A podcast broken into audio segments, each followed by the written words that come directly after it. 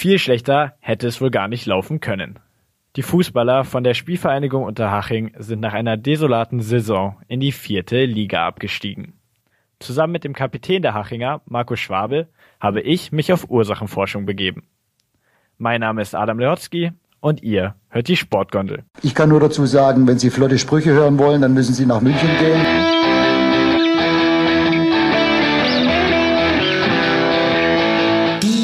Sportgondel.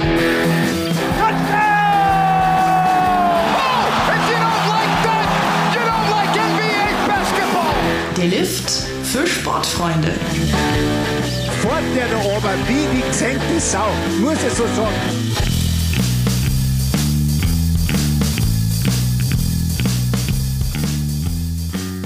Also, heute zu Gast in der Sportgondel Marco Schwabel. Freut mich sehr, dass du es geschafft hast heute. Ja, servus, freut mich auch, dabei sein zu dürfen. Ja, genau, für alle Sportgondel-Hörer, das ist keine normale Ausgabe der Sportgondel. Normalerweise reden wir ja gern über die Karriere, über die Person im Podcast. Das machen wir heute auch teilweise, aber vor allem geht es heute um einen Saisonrückblick. Ja, und wir reden über eine Saison eines Vereins, der sicher nicht ganz so zufrieden sein wird. Spielvereinigung Unterhaching. Ich glaube, wir spoilern hier niemanden, wenn wir sagen, am Ende war es der Abstieg in die vierte Liga. Ja, und heute dabei, um mit mir drüber zu reden, ist einer, ich glaube, da gibt es kaum geeignetere Leute dafür. Würdest du es unterschreiben, wenn ich einfach sage, mit Blick auf den aktuellen Kader, du bist der Mr. Unterhaching? Ja, ich glaube, wenn man so auf den Kader schaut, äh, habe ich so die längste Historie im Verein bin, glaube ich, seitdem ich elf bin in Unterhaching mit ein paar Unterbrechungen. Deswegen, ja, kann man so stehen lassen. Ja, genau, du hast es angesprochen. In Haching hat deine Profikarriere angefangen. Dann gab es ein paar Ausflüge. Du bist nicht immer zu 100 Prozent da geblieben. Du warst mal bei 60, bei Aalen, bei Fleetwood. Aber seit 2018 zurück in Haching. Und das ist auch deine Heimat, oder? Ja, ich glaube, wenn du, wenn du so lange dort spielst, wenn du eigentlich die gesamten Jugendmannschaften durchlaufen hast, ähm, jeden im Verein kennst von A bis Z, dann kann man das eigentlich schon so sagen, dass da das Herz schlägt ähm, und das so der oder dein Verein ist, kann man schon so sagen, ja.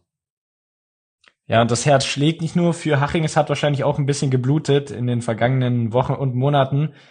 Ja, und das müssen wir jetzt einfach ein bisschen aufarbeiten. Das wird jetzt allen Haching-Fans wahrscheinlich ein bisschen wehtun, aber ich würde sagen, wir beginnen mal, ja, da müssen wir ein bisschen zurückgehen. Ich habe mir da ein Datum ausgesucht, da bin ich mal gespannt, ob du das so unterschreiben würdest. Das ist jetzt ungefähr fast auf den Tag genau ein Jahr her, der 30.05.2020. Weißt du noch, was da passiert ist? 30.05. Also wenn du so fragst, ist entweder Start nach Corona oder boah, mein Tor vielleicht. Ja, du warst beim ersten, warst du richtig. Das war der Start nach Corona. Die dritte Liga ist zurückgekommen nach zwei Monaten Corona-Pause und ihr gewinnt 0 zu 2 in Groß Asbach und rückt vor auf den zweiten Tabellenplatz. Ja, eigentlich alles wunderbar, alles super auf Aufstiegskurs. Ja, und danach kamen zehn Spiele und es kam kein einziger Sieg. Würdest du sagen, das hat jetzt mit der jetzigen Saison nicht so viel zu tun oder würdest du sagen, ja, das hat sich da schon so ein bisschen angedeutet, was vielleicht passieren könnte im nächsten Jahr. Wie erinnerst du dich zurück an die Zeit? Erstmal würde ich sagen, dass das mit der zurückgelegenen Saison überhaupt nichts zu tun hat. Ähm, gab ja schon mal immer in den letzten Jahren so ein bisschen das Problem, dass wir eigentlich in der Rückrunde ein bisschen abgefallen, oder das heißt ein bisschen äh, komplett abgefallen sind. Das kann sich auch so niemand wirklich erklären, sonst hätten wir es natürlich geändert. Ähm, ja, was da genau passiert, ist eine gute Frage. Also, wie du schon gesagt hast, wir sind Zweiter gewesen, gewinnen das erste Spiel nach der Corona-Pause und denkst eigentlich, es geht alles in die richtige Richtung. Ähm, ja, wie du dann zehn Spiele am Stück nicht gewinnen kannst, ähm, das weiß ich bis heute nicht. Ähm, vielleicht war das im Nachhinein auch so ein bisschen trügerisch, das erste Spiel zu gewinnen, so eine kleine Mogelpackung da in Groß Asbach, dich irgendwie durchgewurschtelt mit 2-0 und denkst dann, ja, jetzt läuft schon von allein. Ähm, haben uns natürlich danach die Dinger ein bisschen selber reingehauen. Ähm, ja, wenn man das Spiel gegen Braunschweig sieht, sich der Domi Stahl das Kreuzband noch reißt, ähm, du im eigenen Stadion zwei, drei oder sogar fünfmal brutal ausgekontert wirst, ähm, da sind schon ein paar Sachen zusammengekommen, wo du am Ende sagen musst, das hat dann einfach verdient nicht gereicht, auch wenn es fast schon pervers ist nach so einem, nach so einer großen, guten Spielzeit bis Corona. Ähm, ja. Ja, und dann geht man natürlich auch mit einem schlechten Gefühl in die Sommerpause. Die Sommerpause, die dann auch einen Umbruch bedeutet hat auf der Trainerbank. Klaus Schromm ist gegangen, Ari van Lent kam. Jetzt mal erstmal ganz nüchtern vielleicht. Was unterscheidet denn die beiden Trainer? Du hast jetzt mit beiden zusammengearbeitet. Ähm, was unterscheidet die beiden Trainer?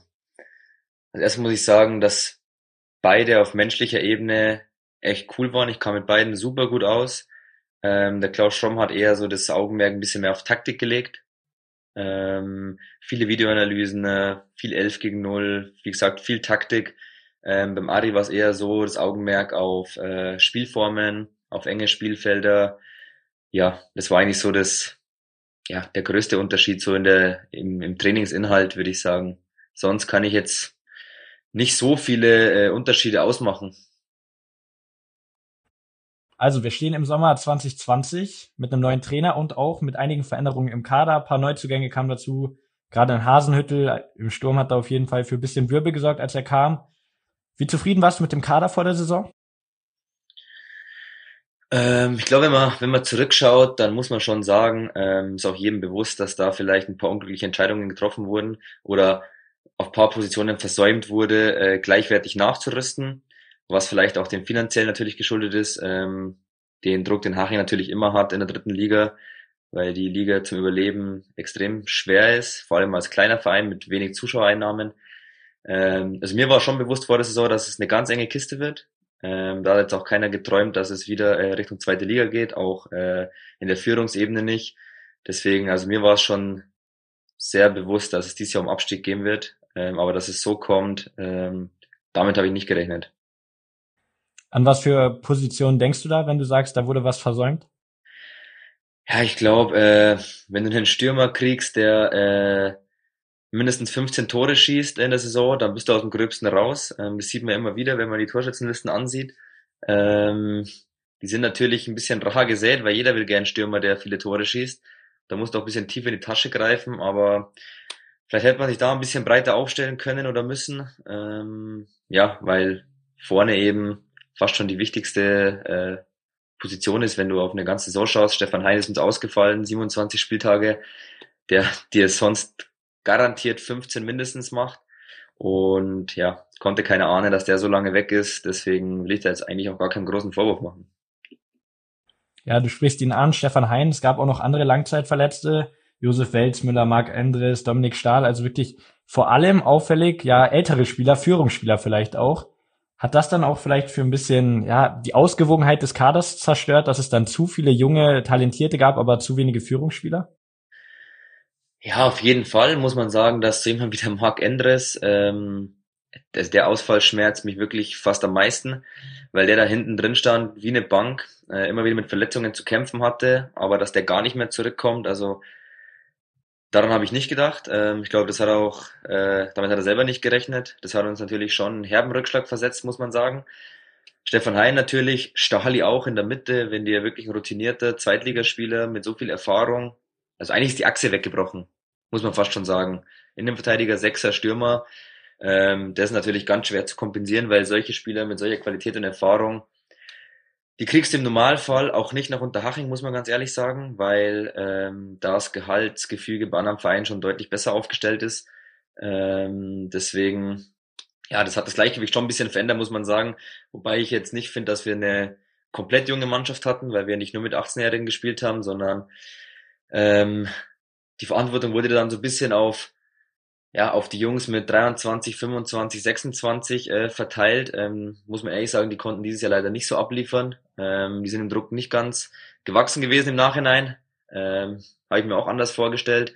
Aber ja, ist leider eben kein Wunschkonzert. Ähm, deswegen nur auf die Ausfälle es zu schieben, das wäre ein bisschen zu einfach. Wem hättest du es da zugetraut, gerade aus diesem Altersspektrum 23 bis 25? Wen siehst du da eigentlich als Führungsspieler? Ja, wenn man jetzt nur die Persönlichkeiten anschaut, ähm, dann äh, muss man schon sagen, dass jemand wie Christoph Greger, Alex Fuchs, Luca Hufnagel, äh, Moritz Heinrich, dass die da vorne wegmarschieren, vor allem auch durch Leistung. Ähm, auch ein Luca Masaila, muss man sagen, ähm, der natürlich jetzt von der Persönlichkeit nicht äh, als Führungsspieler in meinen Augen gilt, aber von der Leistung her schon. Spielt ja nicht immer nur eine Rolle, wie viel du auf dem Platz sagst, sondern auch, was du ablieferst. Und ja, die hätten es meiner Meinung nach äh, reißen müssen und ja, hat leider nicht so gut funktioniert, wobei ich, wie gesagt, es da auch keinem irgendwie unterstelle, dass er das mit Absicht gemacht hat, weil es geht ja auch um die persönlichen Karrieren. Deswegen sind einfach viele unglückliche äh, Umstände zusammengefallen, Leistungsschwankungen, was weiß ich, ähm, ja. Ja, und wir sprechen das Thema Führungsspieler an. Und da bist ja auch du auf jeden Fall einer der ganz Großen. Gerade weil sich euer Kapitän im August einen Kreuzbandriss geholt hat. Und auf einmal warst du der Kapitän. Ähm, hat das groß was für dich verändert? Du warst ja immer schon eigentlich ein Führungsspieler und eine Stellst in der Mannschaft. Hat das trotzdem für dich nochmal ja, die Saisonvorbereitung verändert? Hast du dich bereit gefühlt für diese Rolle als wirklich alleiniger ja, Leitwolf der Mannschaft? Nee, für mich hat es eigentlich nichts verändert. Also war auch nicht mein erstes Mal in irgendeinem Verein, in dem ich Kapitän war. Ähm, daher spielt es eigentlich nicht mehr so eine Rolle, ob du da jetzt die Binde spazieren trägst oder nicht. Ähm, du hast natürlich dann schon, wenn du auf dem Platz wirklich äh, der Kapitän bist, dann äh, bist du dir schon bewusst, dass äh, wenn es hart auf hart kommt, du schon in die Bresche springen musst und auch nie den Kopf irgendwie hängen lassen kannst. Das ist schon nochmal so ein, zwei Prozent, die dir dann bewusst werden auf dem Platz. Ähm, aber das war jetzt für mich irgendwie nichts Besonderes, dass ich da jetzt äh, die Mannschaftskapitän aus Feld führen durfte oder musste. Ähm, deswegen war das jetzt keine große Umstellung. Okay, dann haben wir jetzt so ein bisschen das Personelle vor der Saison abgehandelt. Es war eine Mannschaft, die vielleicht ein bisschen unausgewogen war, aber sicherlich nicht irgendwie chancenlos da reingegangen ist in die dritte Liga. Ja, und da frage ich mich so ein bisschen, du hast ja schon angedeutet, du hattest schon dieses Gefühl, es wird sehr eng. War das allen bewusst? Also war das so ein ja, Tenor in der Mannschaft, dass sich alle einig waren, es geht vor allem um den Klassenerhalt oder hatten da ein paar andere vielleicht auch andere Vorstellungen und hat das dann vielleicht auch für ein Problem gesorgt, so ein bisschen?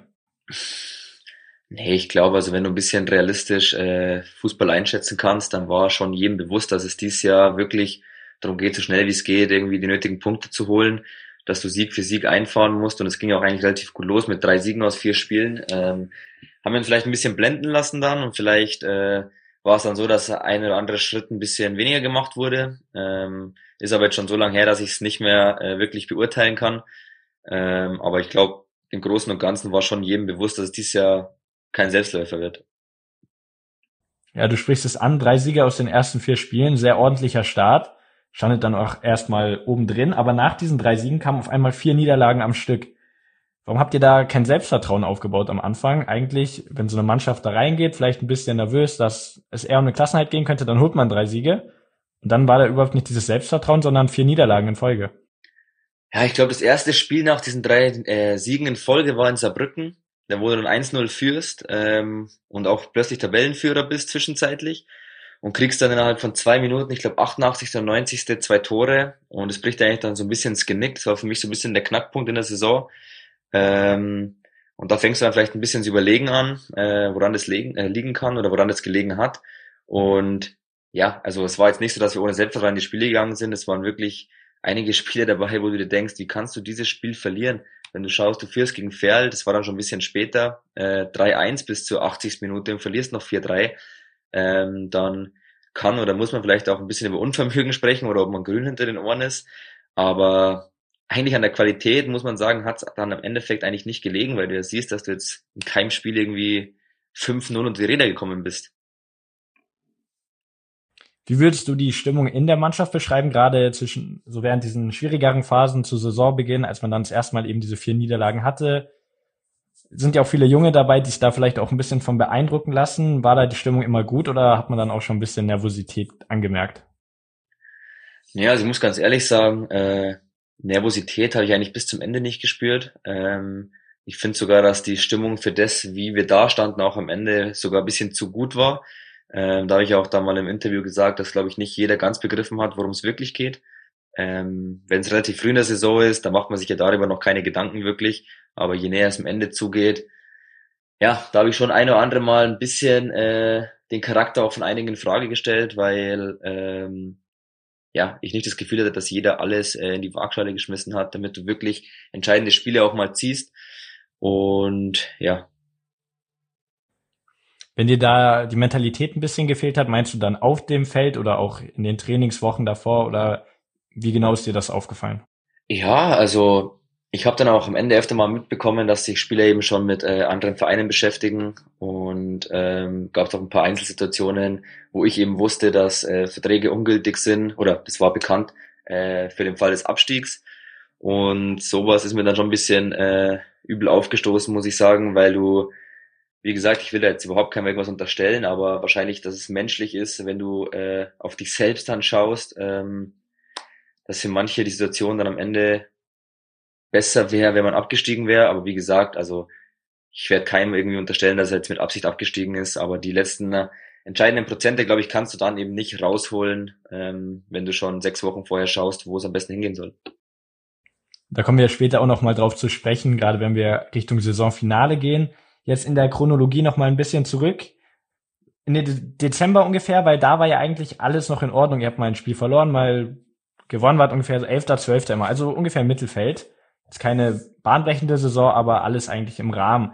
Dann ab Dezember begann es, dass von Hasenhütte sich das Knie ja so ein bisschen zum Problem gemacht hat, immer wieder angeschlagen. Und da will ich so ein bisschen auf ein Thema zu sprechen kommen, das du auch vorhin schon angeschnitten hattest, eure Offensive. Am Ende der Saison, weißt du, wer euer Top-Torjäger war? Ja, der Ansi. Niklas Ansbach. Genau, Niklas Ansbach. Sieben Tore natürlich für ihn stark als junger Spieler, aber er ist nicht mal Stürmer und ihr habt ja eigentlich Stürmer im Kader, klar, Stefan Hein lange verletzt, Hasenhüttel dann eben auch irgendwann. Trotzdem, was war los mit der Offensive? Was war denn die offensive Idee vor der Saison und warum konnte das nicht umgesetzt werden? Ja, was heißt, was war die offensive äh, Idee vor der Saison? Ähm, die Idee von der Offensive ist natürlich, dass du Tore schießt. Ähm, da hängen aber nicht nur die Stürmer mit drin, weil wenn du nicht genug Bälle bekommst, ähm, dann ist es natürlich auch für einen Stürmer schwer, Tore zu machen. Aber wir haben uns da einfach auch äh, zu wenig Kreativität gehabt, wir sind zu wenig in die guten Situationen gekommen, ähm, dass wir auch mal, wir waren ganz selten, sage ich mal, allein vorm Tor, muss man sagen. Ähm, das war in den Jahren davor nicht so.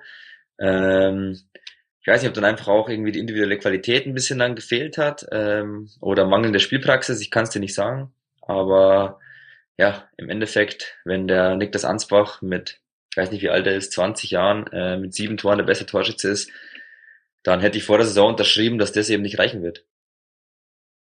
Ich spreche den offensiven Plan an, weil gerade in der Rückrunde dann immer auffälliger, auffälliger geworden ist, dass vor allem Flanken das Mittel waren, gerade von dir auch. Und da fragt man sich natürlich schon so ein bisschen, ihr habt ja auch spielstarke Leute wirklich gehabt mit Maser, mit Heinrich, auch mit Ansbach, die da eigentlich ein bisschen mehr draus machen können. Am Ende waren es vor allem Flanken. War das irgendwie wirklich eine Taktik oder war es einfach, weil man in der Mitte nicht so wirklich durchkam? Ich glaube, das war vor der Saison absolut nicht unsere Taktik, ähm, weil ich glaube, so viele Torverlagen wie dieses Jahr hatte ich in meiner, in meiner Karriere insgesamt nicht mal. Ähm, ja, hat sich da ein bisschen abgezeichnet, dass immer wieder bei Außen halt vor allem in meine Seite gefährlich wurde und ja, da musst du natürlich die Stärken nutzen, die du gerade in den Spielen auch denkst, die du hast. Ähm, durchs Zentrum sind wir nicht gekommen, ähm, über Außen wurde es dann oft gefährlich, deswegen haben wir uns eigentlich dann darauf besinnt, dass wir halt über die Stärke kommen, die wir haben. Ähm, ja, wäre auch Schwachsinn, wenn, wenn du es nicht so machst. Aber ich glaube, wenn du äh, nur über eine Seite äh, quasi gefährlich bist, ähm, dann reicht's ja trotzdem nicht, weil du wirst nicht jetzt über Flanken 25 Tore vorbereiten. Ne? Das gab's noch nie, glaube ich. Ähm, du musst schon auch durchs Zentrum kommen. Und ja, es hat irgendwie nicht so gut funktioniert. Obwohl wir spielstarke Leute hatten. Woran das genau lag, kann ich dir auch nicht sagen. Du sprichst es an. Offensivspiel lief vor allem über dich und du hast 13 Vorlagen gesammelt und ich habe mir deine Statistiken ein bisschen angeguckt. Ist jetzt nicht unbedingt deine klassische Anzahl am Ende der Saison. Also während um dich herum viele schlecht lief, machst du eigentlich eine Riesensaison. War das vielleicht sogar deine beste? Ja, das war definitiv mit Abstand meine beste Saison in meiner Karriere. Ähm, weil ich glaube, wenn du als, als Außenverteidiger 13 Tore vorbereitest, ähm, dann denkst du eigentlich nicht, dass du am Ende absteigen wirst, weil das natürlich eigentlich ein Zubrot ist zur Offensive, ähm, das man dabei steuern kann. Ähm, ja, deswegen ist es umso bitterer, dass äh, meine persönlich beste Saison mit dem Abstieg endet und die hätte ich auch äh, sofort eingetauscht, wenn ich äh, die Möglichkeit gehabt hätte, dass wir den Abstieg verhindern könnten, hätte ich gesagt, spar mir meine 13 Vorlagen. Ich bleibe sogar 36 Spiele draußen, wenn es sein muss. Aber ja, es halt eben kein Wunschkonzert ja, wenn man die Spiele gesehen hat von euch, dann war das eben auch wirklich auffällig, wie oft du da rechts lang marschiert bist und dann den Ball einfach reingeflankt hast. Du meintest jetzt, du weißt selber nicht genau, warum das nicht durchs Zentrum geklappt hat. Jetzt muss man aber auch mal ein bisschen nachhaken natürlich. Ihr habt da ein Trainerteam, ihr habt da wirklich Leute, die Ahnung haben. Was wurde denn da besprochen? Das wurde ja, ist denen ja sicher auch aufgefallen. Was gab es da nicht so Experimente, Mittel, Ideen, um da vielleicht was dran zu ändern? Doch, auf jeden Fall. Wir haben ja auch öfter mal das System umgestellt. Wir haben irgendwann dann eben auf Raute umgestellt, dass du halt im Mittelfeld natürlich dann vier Leute im Zentrum hast. Ja, also ich glaube, dass du da wirklich auch als Trainer begrenzt Möglichkeiten hast, um dann in ein Spiel einzugreifen. Du kannst das System ändern, du kannst die Leute wechseln. Wir haben am Anfang auch öfters Personal gewechselt, ähm, aber es gab leider, wie gesagt, äh, sehr viele Leute, die äh, große Leistungsschwankungen hatten oder diese so gar nicht performen konnten. Und dann, ja, wüsste ich jetzt auch nicht, wie du weiter darauf einwirken kannst. Also du kannst trainieren, über das Zentrum zu spielen, du kannst trainieren, über Flanken zu spielen, aber am Ende muss es halt im Spiel geregelt werden und äh, die Trainer können sich ja nicht selber reinstellen. Das stimmt natürlich. Dann ging es rein in ja eine ganz kurze Winterpause, die sich wahrscheinlich auch nicht so wirklich angefühlt hat wie eine richtige Pause, oder? Nee, absolut nicht. Das waren ein paar Tage, ging ja vor Neujahr schon wieder äh, im Training los. Ähm, ja, vielleicht da, wir dachten, es kommt uns vielleicht mal entgegen, dass du dir die Winterpause sparst und deswegen nicht so einen, äh, einen Rückrundenfluch vielleicht mal durchbrechen kannst. Aber äh, es ging wie die Haare davor eigentlich äh, fast noch schlimmer weiter, muss man sagen. Also nicht nur vielleicht, sondern es ging einfach schlimmer weiter. Rückrundenfluch. Ich will es dich eigentlich gar nicht fragen, weil du es in den letzten Jahren oft, oft, oft gefragt wurdest, aber weil es auch einfach ein wiederkehrendes Motiv ist irgendwie. Wie kann das denn sein, dass eine Mannschaft jedes Jahr fast zur gleichen Zeit diesen Einbruch hat? Ist das dann wirklich in den Köpfen der Spieler drin? Ihr wechselt ja eigentlich auch den Kader oft. Das sind ja gar nicht die gleichen Leute unbedingt, die das schon in den Jahren davor erlebt haben. Also hast du da mittlerweile irgendeine Erklärung für? So, absolut überhaupt nicht. Es ist auch wirklich nicht in meinem Kopf drin gewesen, weil du dir jedes Jahr denkst, wie gesagt, du hast eine in den Jahren davor waren die Hinrunden ja wirklich brutal, wo du sagst, also das kann jetzt überhaupt nicht schief gehen. Schon, du kannst dem Abstieg schon gleich dreimal nichts zu tun haben. Ähm, es gibt wirklich absolut keine Erklärung dafür, muss ich sagen. Früher hat es immer geheißen, ja, die Hachinger, die spielen ja ganz gut Fußball und sind eine junge Truppe und wenn der Platz gut ist, läuft der Ball gut. Im Winter ist es eben nicht so der Fall. War ja dann eigentlich auch nicht mehr so. Wir hatten auch viele Leute, die äh, gerne mal getreten haben und die auch in der Luft stark waren. Also es hat sich von Saison zu Saison was zu verändert, nur irgendwie diese, diese Scheiße in der Rückrunde ist geblieben. Und ja, es gibt, gibt keinen rationalen Grund dafür. Also, kann ich dir nicht sagen. Diese Scheiße in der Rückrunde in Zahlen zusammengefasst, das waren im Januar und Februar elf Spiele in der dritten Liga, zehn Niederlagen und ein Unentschieden. Kommen wir gleich noch drauf zu sprechen. Vielleicht davor gab es auch einen personellen Wechsel mit Nico Mantel gegen junger Teuter für gutes Geld. Äh, Jo Koppens kam rein, der hat jetzt nicht irgendwie große Fehler gemacht oder so in der Rückrunde. Trotzdem hat der Wechsel vielleicht noch irgendwas beeinflusst? Nee, glaube ich absolut nicht. Also ich glaube, am Keeper lag es definitiv nicht. Ähm, auch wenn der Joe Coppens eher mit wenig Spielpraxis, glaube ich, zu uns kam, aber in dem Alter spielt es nicht so eine Rolle, ob du jetzt davor zwei Jahre im Stück gespielt hast. Also wenn du jetzt sagst, du verkaufst deinen besten Stürmer in der Winterpause wie damals den Vogelsammer, ähm, da war jedem bewusst, dass es extrem schwierig werden wird, aber ich glaube, auf der Torwartposition, da gibt's noch zehn Leute davor, die das Ding äh, regeln müssen. Ne? Ähm, natürlich steht da drin, dass er mal einen Ball hält, aber ich glaube nicht, dass es irgendjemand groß äh, Unsicherheit bereitet hat, dass wir jetzt einen Torwart gewechselt haben. Ja, Koppens wirkte auch souverän auf jeden Fall in der Rückrunde, also kam auch von außen, schien er nicht so als das Problem oder sowas. Dein Vater hat mal gesagt, vor einigen Wochen, dass für ihn das Pferdspiel der Knackpunkt war. Und das hast du ja auch schon angesprochen. Für alle, die die Haching-Saison nicht komplett aufmerksam verfolgt haben. Haching hat da zu Hause 3 zu 1 geführt und dann wirklich, ich glaube, in den letzten fünf, zehn Minuten drei, drei Tore kassiert. Vier, drei noch verloren sogar. Ja, ich muss es nochmal in deinen Kopf zurückrufen. Ja, was war da los? Wie, wie konnte das sein? Und war das für dich auch so ein Knackpunkt? Ja, definitiv.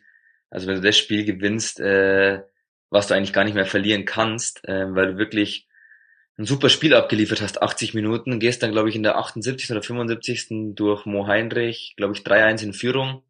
Ähm, Spiel ist eigentlich durch, aber das Spiel ist eben dann doch nicht durch, ähm, weil du dann eben nicht einen Gang runterschalten darfst, eben nicht nur verwalten darfst, ähm, haben dann blöde Fehler gemacht. Äh, mir ist dann noch ein Eigentor unterlaufen, weil mich der Steve Kroll angeschossen hat. Also da sind dann wieder Sachen passiert, wo du dir sagst, also das kann eigentlich überhaupt nicht sein. Und wenn dann das Spiel eben noch nicht mal unentschieden wäre, schon wie eine Niederlage gewesen. Aber dass du wirklich tatsächlich noch verlierst, ähm, ich glaube, das war wirklich tatsächlich am Ende dann der Genickbruch.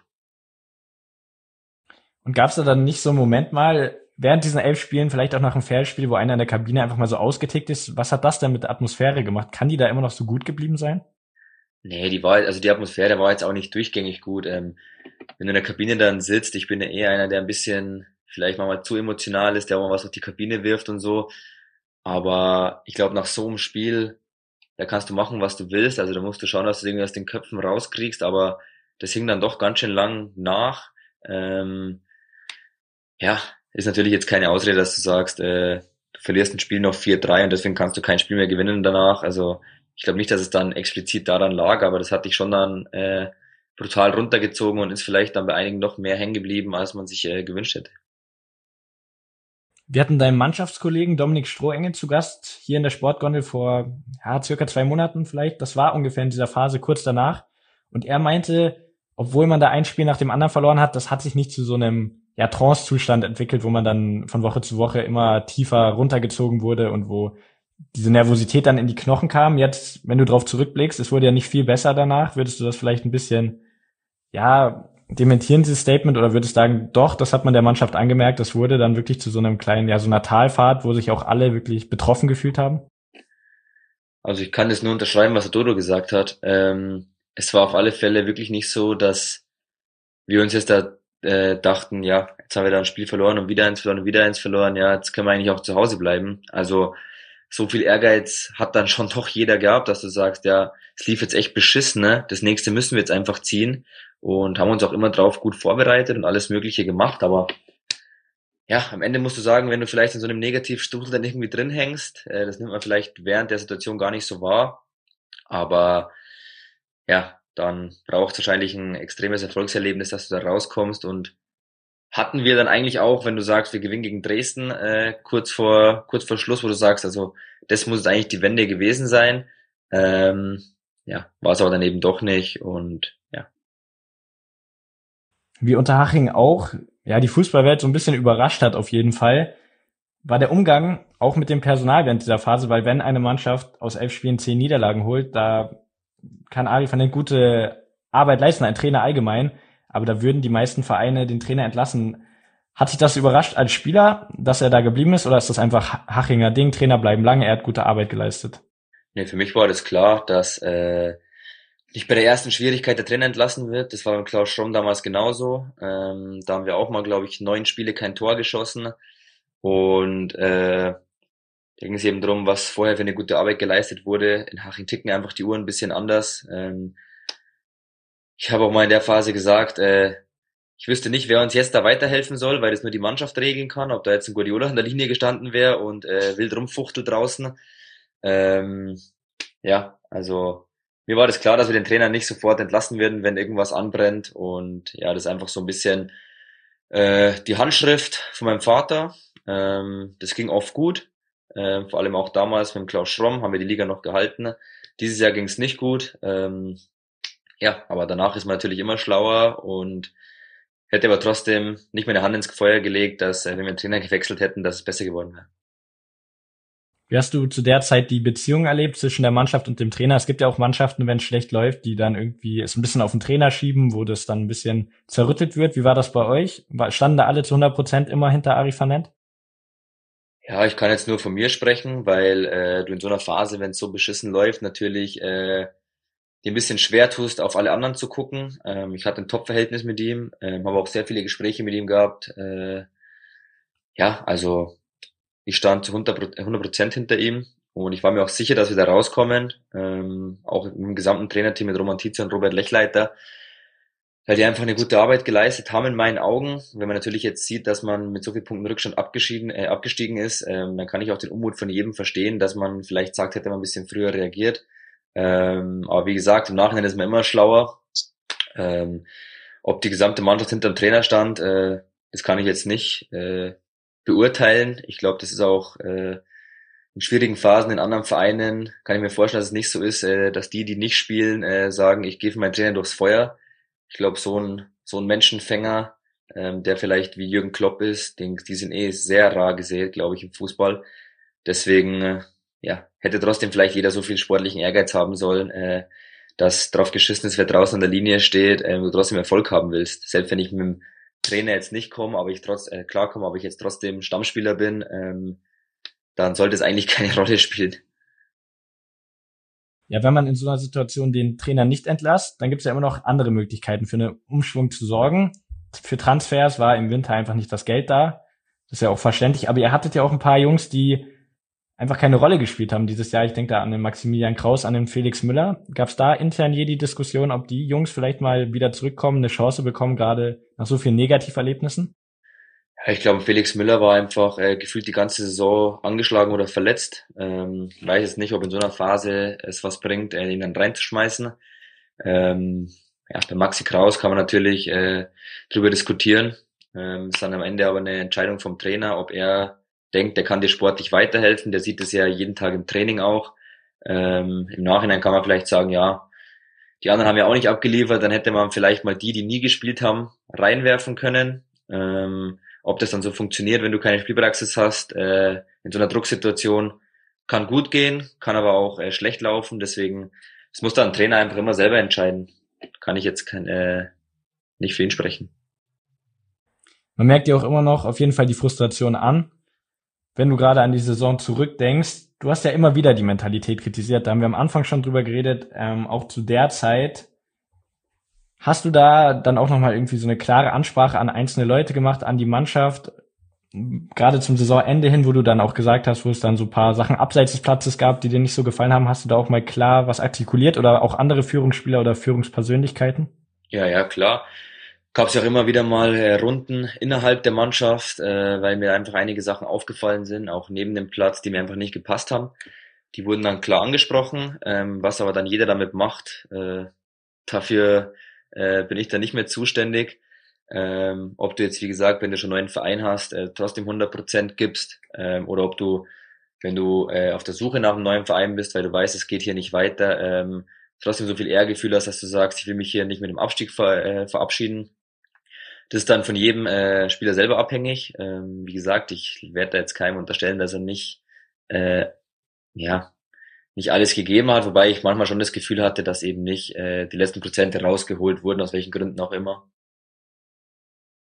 Ja, Namen willst du da höchstwahrscheinlich nicht nennen. Nee. Vielleicht können wir aber mal ein paar positive Namen nennen, weil es gab ja auch ein paar Lichtblicke. Das gehört zur Hachinger ja, Idee dazu, dass junge Leute Chancen bekommen. Da fallen mir gerade mit Felix Göttlicher, mit Janis Turca ein paar Leute an, ein, die dieses Jahr in den Profifußball reingestochen sind und auch durchaus gute Leistungen gebracht haben. Wer war denn für dich so ein bisschen der Lichtblick dieses Jahr? Also für mich der Lichtblick des Jahres war eigentlich der Ansi, also der Ansbach, weil, muss man mal hervorheben, der hatte die Vorbereitung eigentlich relativ immer Richtung Stammmannschaft trainiert, ähm, hat dann kurz vom ersten Spiel erfahren, dass er nicht spielt. Äh, gab dann auch mal so eine kleine Negativphase im Zwickau-Spiel, dass der Trainer ihm dann aus dem Kader gestrichen hat, weil er von der Körpersprache ein bisschen äh, ja, sich unzufrieden gezeigt hat. Dann habe ich mit dem mal gepackt und gesagt, äh, dass du halt, wenn du junger Spieler bist, ähm, ist egal, was passiert. Ähm, du darfst einfach nie zeigen, dass du irgendwie unzufrieden bist, sondern musst einfach Gas geben und das alles runterschlucken und du wirst deine Chance schon kriegen. Und ja, das hat er dann einfach eindrucksvoll bewiesen, weil wenn du in so einer Situation, in so einer Saison in seinem Alter, äh, er ist auch relativ sensibel, muss ich sagen. Also er ist nicht einer so dieser abgewichsten Profis, den alles scheißegal ist, sondern der ist da schon mit dem Herzen dabei, dass du da dann sieben Tore schießt. Und ich glaube, ein oder zwei Vorlagen hat er auch noch. Ähm, dann bist du für mich einfach, äh, vor allem von den Jungs, einer der Gewinner der Saison, auch wenn es äh, da vielleicht nur zwei, drei gibt dieses Jahr. Ähm, ja, da können natürlich Göttlicher und Turschen auch dazu für die es mir ein bisschen leid tut, dass du natürlich als Defensivspieler kommst du in viele brenzlige Situationen. Ähm, da haben sie noch nicht die Erfahrung dazu, dass du die irgendwie dann abgeklärter löst. Aber ich sage im Großen und Ganzen haben die es einfach beide super gemacht. Für so eine Drucksituation da reingeschmissen zu werden, ohne Profi-Erfahrung, kann ich auch nur meinen Hut ziehen. Und äh, ja, da bin ich mir sicher, dass deren Karrieren auf alle Fälle äh, nicht im Sande verlaufen werden nicht im Sande verlaufen werden. Dafür ist eure Saison so ein bisschen im Sande verlaufen. Es gab die große Wende nicht mehr, obwohl es zwischendurch eindrucksvolle Siege gab, wie zum Beispiel gegen den Tabellenführer gegen Dresden. Wann ist der Glauben verloren gegangen? Ist der Glauben je verloren gegangen? Wann war dir so klar, okay, das wird hier wahrscheinlich mit dem Abstieg enden? Ich sag, mein Glauben ist verloren gegangen, als wir gegen Mannheim verloren haben. Das war ja dann quasi der Abstieg, aber wenn ich jetzt zurückschaue, gab es schon ein paar Schlüsselmomente. Ähm, das ist dir damals aber noch nicht so bewusst natürlich, weil du jetzt voll unter Strom stehst.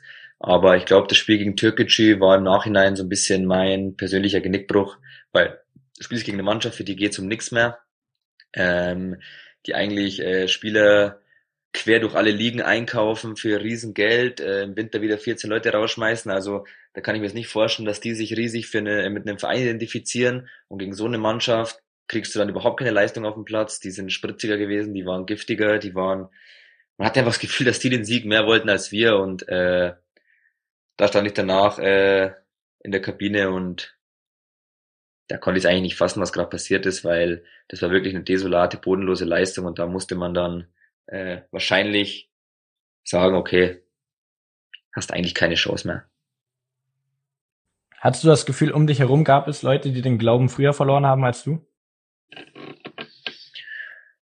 Ja, mit Sicherheit. Ähm, weil ich jemand bin, auch von meiner Spielweise, dass äh, ich halt einfach so lange laufe, bis ich umkipp. Ähm, schaut bei Offensivspielern immer natürlich ein bisschen anders aus. Ähm, da geht es natürlich nur, was machst du mit dem Ball, wie verhältst du dich, wenn du ihn mal verlierst, aber so alles andere, da schaut es bei den Verteidigern natürlich immer ein bisschen aus, dass die sich immer in alles reinhauen. Ähm, aber ich glaube, es gab schon ein paar Jungs, glaube ich, die am Schluss, glaube ich, den Druck nicht mehr so wirklich äh, standhalten konnten, weil das für den Kopf natürlich auch brutal ist, wenn du so viele Spiele verlierst, wenn die Saison so nach unten geht haben ja auch, wie gesagt, viele junge Spieler dabei, die diese Situationen noch nicht oft durchlebt haben.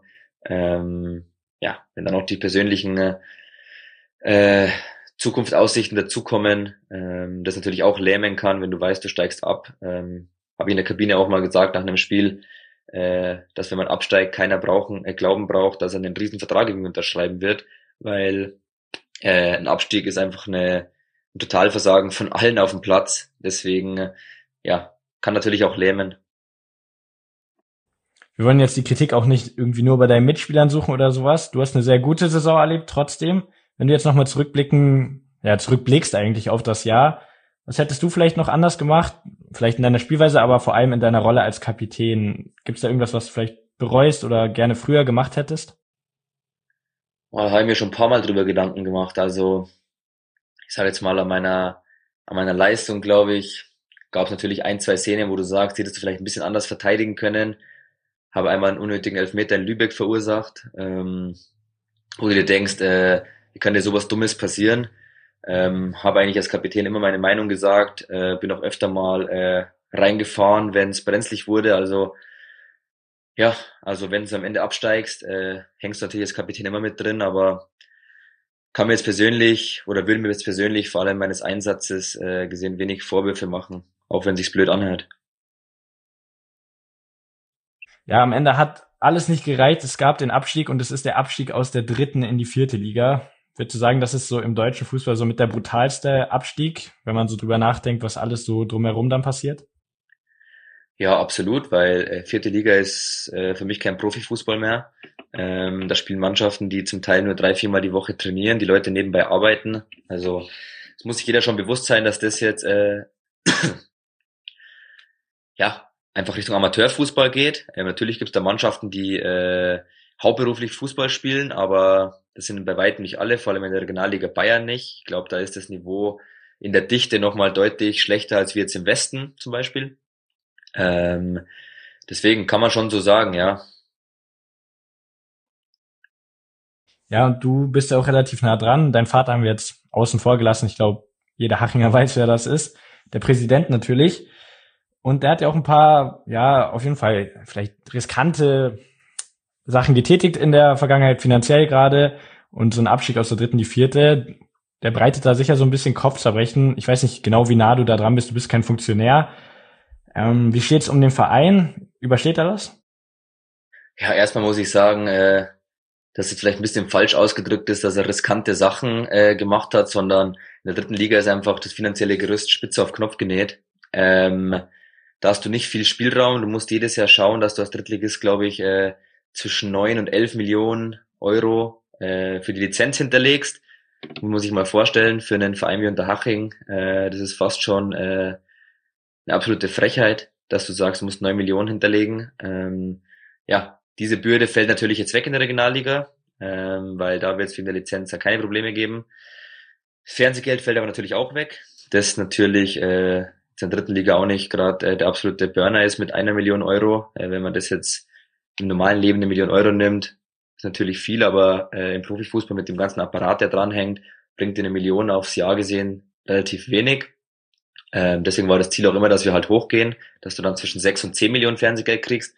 Aber jetzt musst du halt einfach äh, schauen, die Personalkosten werden sinken natürlich. Äh, der Etat wird sinken, du hast keine Auswärtsfahrten mehr mit Übernachtung, also nur noch wenige. Deswegen äh, mache ich mir keine Sorgen, dass das irgendwie jetzt äh, ein finanzieller Ruin für den Verein sein wird. Also, wobei du sagen musst, du musst natürlich nächstes Jahr schon wieder hoch. Du musst nächstes Jahr wieder hoch. Die Frage ist nur, mit welcher Mannschaft. Es gab viele Abgänge, die schon angekündigt wurden. Wir können mal sagen, Aufnahmetermin ist Montag, der 24. Mai, dadurch, dass hier fast täglich neue Transfer-News reinkommen. Also, nach aktuellem Stand, Jo Koppens geht wieder. Das war, glaube ich, auch schon davor zumindest erwartet worden. Luca Marseiler hat sich verabschiedet nach Paderborn. Maximilian Kraus, Bandowski, Müller, jetzt eher Jungs, die nicht so viel Einsatzzeit hatten. Zudem Luca Hufnagel musste seine Karriere beenden. Macht dir das Sorgen oder war dir das eh klar, dass jetzt viele natürlich den Verein verlassen? Es macht mir absolut keine Sorgen, weil ja, wenn man die Saison gesehen hat, dann gibt es jetzt wirklich wenig Spieler, wo du sagst, die musst du unbedingt behalten. Die Frage ist natürlich auch, wer hat äh, Bock oder wer kann das Herzblut investieren, äh, aus dieser Situation wieder rauszukommen? Äh, welche Spieler haben welche Anfragen, wo du sagst, äh, ja, lohnt sich das überhaupt zu wechseln ähm, oder habe ich Bock auf ein Projekt und ziehe das nochmal so durch? Ähm, deswegen macht es ja absolut keine Bauchschmerzen, weil mir sowieso klar war, dass äh, der Großteil der Mannschaft äh, den Verein verlassen wird oder muss. Ist natürlich eine sehr, sehr wichtige Frage.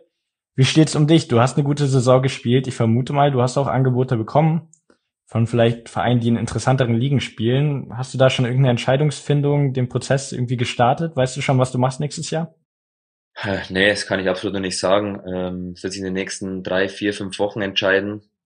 Äh, muss auch erstmal jetzt mal eine Woche so ein bisschen das Ganze versuchen irgendwie sacken zu lassen, weil es mich natürlich doch ein bisschen äh, auch persönlicher berührt als äh, die meisten anderen. Ähm, aber wie gesagt, es gibt ein paar Anfragen, ähm, auch aus dem Ausland. Äh, muss man jetzt schauen, ja, was ich mache. Ich werde jetzt nicht auf Biegen und Brechen versuchen, irgendwo in der dritten Liga zu bleiben und unbedingt von hier wegzugehen, weil meine Familie natürlich auch hier ist. Aber ja, bin jetzt auch 30, ähm, muss natürlich auch schauen, ob die Karriere geht nicht mehr so lang, ob vielleicht nochmal was Cooles kommt, wo du sagst, ja, da habe ich richtig Lust drauf. Ähm, aus Finanzielle musst du natürlich auch schauen, jetzt ich habe ein Kind bekommen gerade. Ähm, ja, schließe es nicht aus, dass ich in Haching bleibe, aber muss erstmal die nächsten Wochen gucken. Stehst du da auch in Kontakt mit paar anderen Jungs, denen es vielleicht ähnlich geht wie dir, die auch am Überlegen sind? Gibt es da paar, die du im Falle, dass du bleibst, auch davon überzeugen willst, mit in die vierte Liga zu gehen? Nee, absolut nicht. Also nach der Saison bin ich jetzt erstmal froh, dass ich keinen sehe oder höre. Ähm, da muss jeder schauen, ob er selber in den Spiegel schauen kann und sagen kann, äh, ich habe dieses Jahr alles versucht und jetzt schaue ich mal mit gutem Gewissen, wie es nächstes Jahr weitergeht. Ich werde von dem Projekt Haching absolut keinen überzeugen. Ähm, ich glaube, jeder, der das alles verfolgt hat über die letzten Jahre, weiß, wie geil es sein kann, ähm, wie sich die Infrastrukturen verbessert haben, äh, wie auch natürlich das Finanzielle sich in Haching verbessert hat. Jetzt stand dritte Liga. Ähm, deswegen, ich werde jetzt einen Teufel tun, um irgendjemanden zu überreden, in Haching zu bleiben. Entweder du machst es, weil du Bock hast, oder du machst es gar nicht. Mit Blick auf die Mission Wiederaufstieg, dein Vater hat da auch ein bisschen drüber geredet in Interviews zuletzt, hat auch durchklingen lassen, dass es nicht unbedingt im nächsten Jahr schon passieren muss. Es wird einen großen Umbruch geben. Gerade von den jungen Leuten, die kennst du wohl am besten bei Haching. Welchen traust du da meistens zu, dass sie da bleiben werden und eine wichtige Stütze werden könnten? Ja, ich glaube, es gibt einige, die Vertrag haben. Es sind Niklas Ansbach hat Vertrag, Felix Göttlicher hat Vertrag, äh, Turcan hat Vertrag. Ähm, ja, auf die baue ich auf alle Fälle nächstes Jahr, ähm, unabhängig ob ich da bin oder nicht, weil Haching wird für immer mein Verein sein. Ähm, und wenn jetzt kein Verein kommt, der einen Haufen Geld hinlegt, dann äh, werden die Jungs auch da bleiben müssen, würde ich jetzt mal so sagen, für die für sie persönlich. Aber ähm, ja, in die wurde auch viel Vertrauen gesteckt. Ähm, die hätten vielleicht irgendwo anders nicht den, die Chance auf Profifußball bekommen. Deswegen muss man auch sagen, dass man da schon mal auch mal einiges zurückgeben kann oder sollte. Und ja, es gibt schon ein paar Junge auch aus der Jugend, wenn man jetzt den Boy Pello Maschigo anschaut, der immer wenn er reinkam, einfach da haben wir einfach gesehen, was er für eine Qualität hat, ähm, dass man den ranführt und regelmäßigere Spielzeiten gibt. Ein Finn Seidel, der mit 16 Jahren schon im Training bei uns dabei war und ein Riesentalent ist, den auch einige Bundesligisten äh, gejagt haben. Deswegen, ich sage, wenn sich die Jungs schnell äh, darauf einlassen und schnell wieder nach vorne gucken, schaut es gut aus. Ja, und wir sind sehr gespannt, ob es auch zusammen mit dir passieren wird. Du meintest, du lässt dir noch Zeit, die Entscheidung wird kommen in den nächsten Wochen. Jetzt mal unabhängig davon, die vierte Liga, du hast gemeint, ist nicht so stark. Mit Bayern 2 ist aber ein sehr starker ja, Mitkonkurrent abgestiegen. Ja, jetzt mal ganz unvoreingenommen, du meintest, es muss den Wiederaufstieg geben. Aber glaubst du auch dran? Schafft Haching den Wiederaufstieg? Ja, ich glaube auf alle Fälle dran. Es kommt jetzt natürlich auch darauf an, äh, welche Jungs äh, bleiben, welche Jungs dazukommen, ähm, ob du eben eine wettbewerbsfähige Truppe zusammenstellen kannst, weil ich habe vorher nicht gesagt, dass die Regionalliga schwach ist, sondern in der Dichte sich unterscheidet zu den anderen Ligen. Äh, wenn du guckst, Bayern 2 ist dabei, Schweinfurt, Aschaffenburg, Bayreuth, einer von denen wird hochgehen oder auch nicht. Ähm, das sind alles Vereine, die auch viel Geld in die Hand nehmen. Ähm, da wird sich oben an der Spitze zwischen vier, fünf Mannschaften auf alle Fälle entscheiden. Ähm, aber ich glaube, wir als Haching äh, werden ein absoluter Favorit. Natürlich jetzt Bayern 2. Das kann man mal schwer einschätzen, was die für eine Mannschaft äh, aufs Parkett kriegen. Aber ich sage, dass wir absolut zu den Favoriten gehören. Und ich finde, ein Verein wie Haching muss, wenn er runtergeht, den Anspruch haben, wieder hochzugehen. Ähm, wenn du natürlich nur mit jungen Leuten spielen kannst, ähm, da muss man es vielleicht nach hinten verschieben. Aber also wenn ich bleibe, will ich nächstes Jahr unbedingt hoch. Ja, und da sind wir sehr gespannt, ob du bleibst und ob das klappt. Vielen Dank. Das war Markus Schwabel, zu Gast in der Sportgondel. Alle Hachinger Heimspiele könnt ihr übrigens auch nächstes Jahr wieder auf Haching FM verfolgen. Zu erreichen über unsere Website www.m945.de. Die Sportgondel. Hinblick, Hinblick. Egal, immer ein Hinblick auf was? Was soll das? Was wollen wir hinblicken? Auch ein Hinblick auf dieses Interview. Sportgondel ist eine M945 Produktion. Ein Angebot der Media School Bayern.